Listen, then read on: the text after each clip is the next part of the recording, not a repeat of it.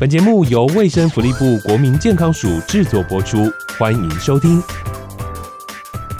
像苦茶油啦、芥花油这些的话，单元不饱和脂肪酸比较高的油脂的话，用来做烹调食用的话，其实是一种很好的一个模式，不用说吃什么低油饮食，然后，因为基本上像地中海饮食，它的油脂是跟我们健康饮食一样的油脂含量，它不需要吃特别的低脂饮食，它反而在预防心血管疾病上更有好处。尤其像我们啊健康的也一样，油脂不够的话，脂溶性维生素吸收是不够的。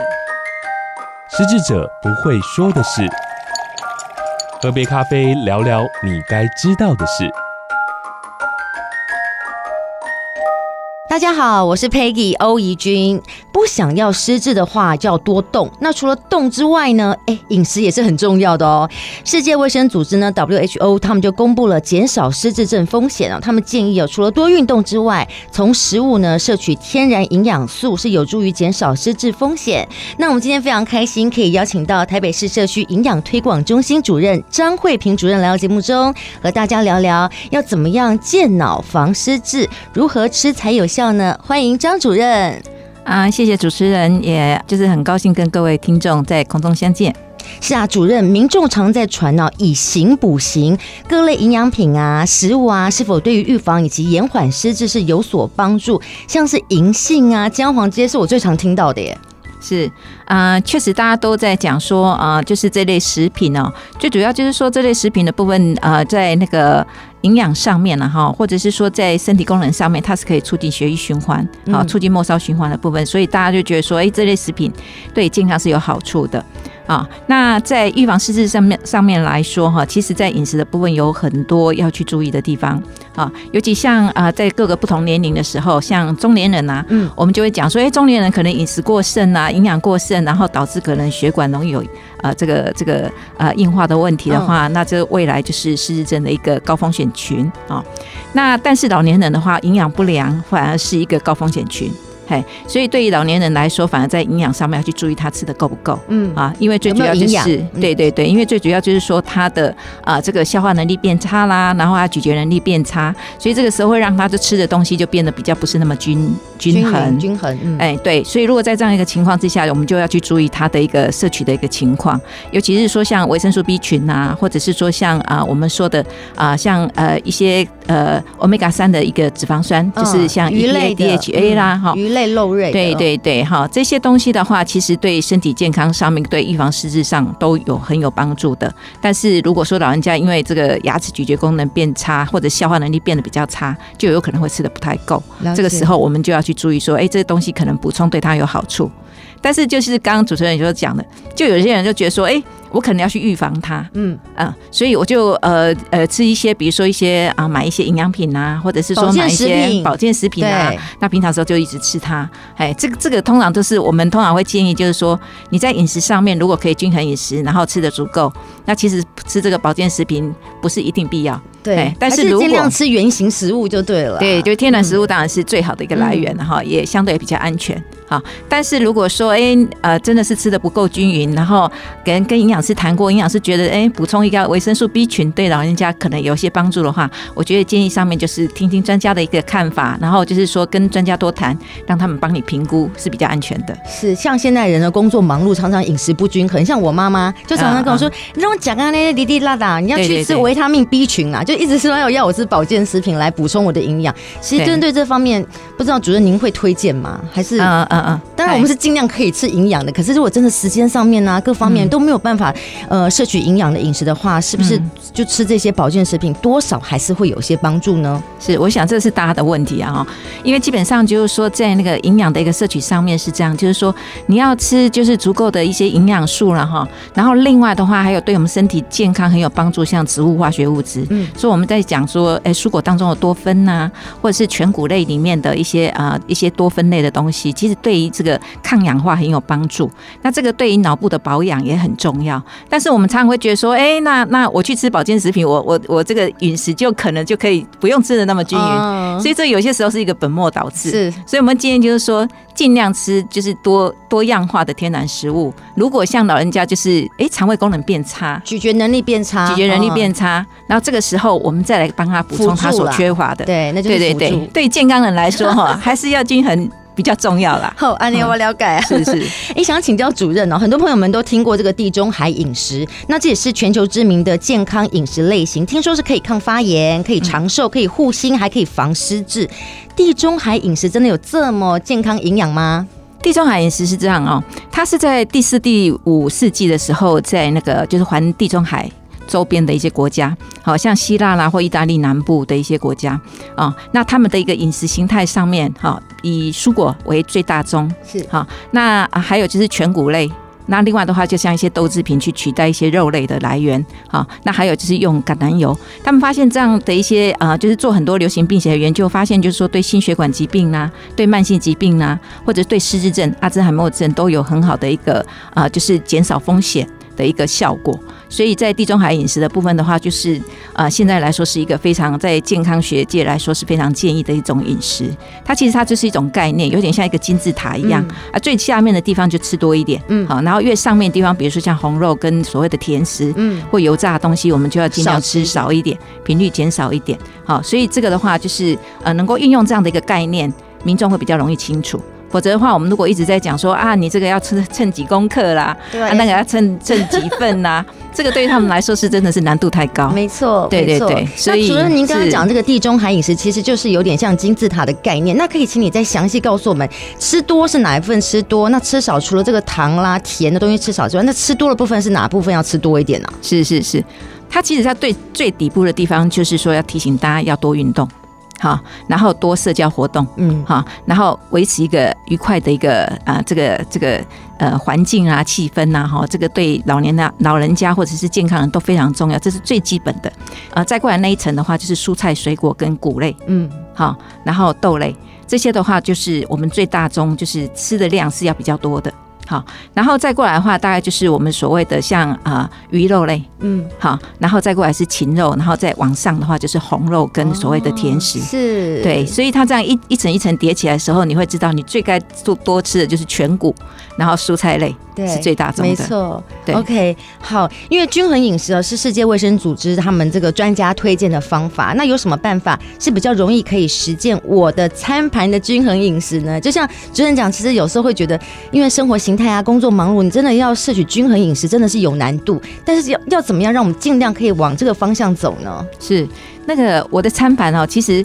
我刚刚讲到，就是说像地中海饮食，它是一个概念嘛啊。那这个概念常常就是民众会不太清楚，说到底怎么样吃那个分量才是对的。好，那呃，国健署它就推出了这个我的餐盘的概念。我觉得这个餐盘的概念就非常的简单，嗯，因为它基本上它就是会用一些，比如说像拳头啦或手掌心的方式来让我们知道，就是说，哎，食物的分量应该怎么搭配来吃。对，用这样的一个简单概念就可以吃到均衡饮食。是，所以这个反而是一个很容易落实在生活当中的一种一种模式。嘿，那它有六句很简单的口诀。好，哪六句？是一起来背起来。好，那我们先从哪一类开始，然后从哪一类开始，它会一个一个往上比。好，所以我们就先从哪一类开始，也就是每天早晚一杯奶。嗯，好，也就是一天有两杯牛奶。哈，是每天早晚一杯奶，然后每餐水果拳头大。哦，每一餐水果要拳头大的分量。是，然后呃，再过来就讲蔬菜，蔬菜要比水果多，所以菜比水果多一点。是是，对。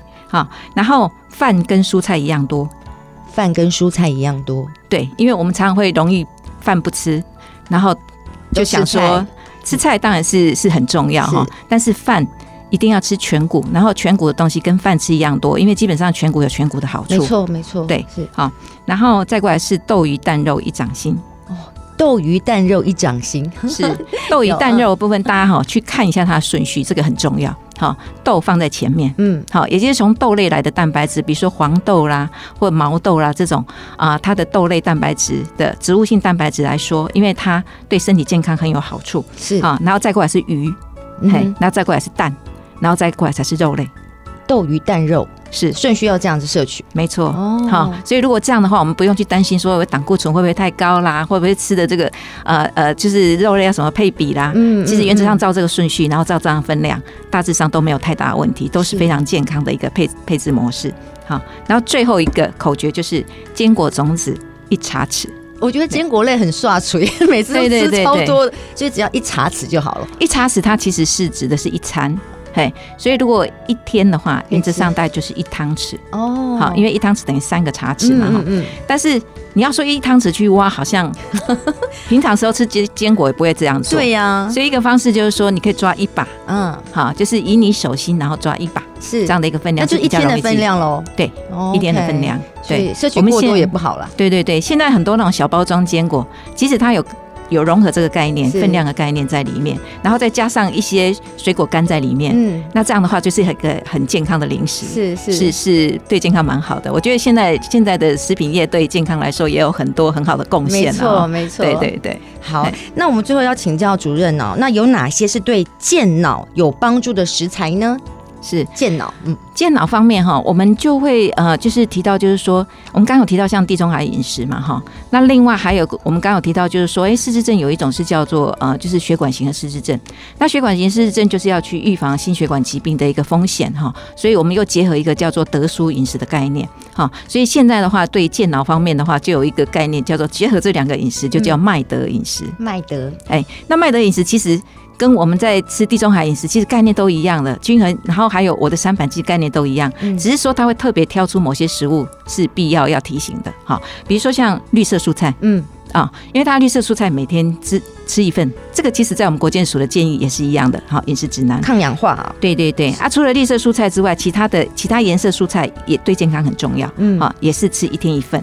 就是各种颜色蔬菜都要摄取啦，对不对？对。好，然后另外的话就是说，像那个莓果类，嗯，莓果，因为莓果的话，因为它有很很好的抗氧化的效效果在里面，所以如果能够吃一些莓果，所以刚刚提到就是说，哎，你比如说我们在吃那种坚果里面，有时候会加蓝莓干呐，或者是葡萄干呐，葡萄干呐，蔓越莓干呐等等之类在里面。其实你你想想看，如果说我们去吃糖果饼干，还不如来吃天然水果干。这样的话对健康是很有好处的，没错。对，好，那还有就是说全谷，嗯，好，全谷类就是我们在推动的，比如说像糙米啦，好，或像藜麦啦，好，或者是说像燕麦，嘿，这些食物的话，其实它里面含有很好的纤维质。那另外还有一些多酚，哈，还有一些就是健脑的一些啊，就是微量元素。其实像全谷类的东西，大家都很容易忽略，没错。是，大家如果可以的话，其实一天里面至少要有一餐吃全谷。嗯哼，因为这样的话才会得到身体足够的一些营养的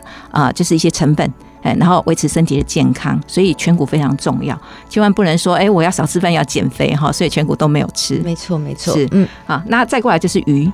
好，尤其是像 EPA 跟 DHA 含量比较高的一些深海鱼类。好，那另外的话，像用橄榄油，好，或者是说像台湾的话，像苦茶油啦，嗯，或像呃台湾也容易拿到芥花油，是这这些的话，单元不饱和脂肪酸比较高的油脂的话，用来做烹调食用的话，其实是一种很好的一个模式，不用说吃什么低油饮食，然后，因为基本上像地中海饮食，它的油脂是跟我们正健康饮食一样的。油脂含量，它不需要吃特别的低脂饮食，它反而更在预防心血管疾病上更有好处。所以不是要吃低油，而是要吃好油。好油，嗯，对，也不要害怕吃油。对对不对？很多人很怕吃油，因为油如果没有吃的话，很容易让老人家，尤其像我们啊、呃、健康的人也一样，油脂不够的话，维生素的一个脂溶性维生素吸收是不够的。那像我们刚刚讲的多酚，有有一些也啊、呃，比如说像一些植物化学物质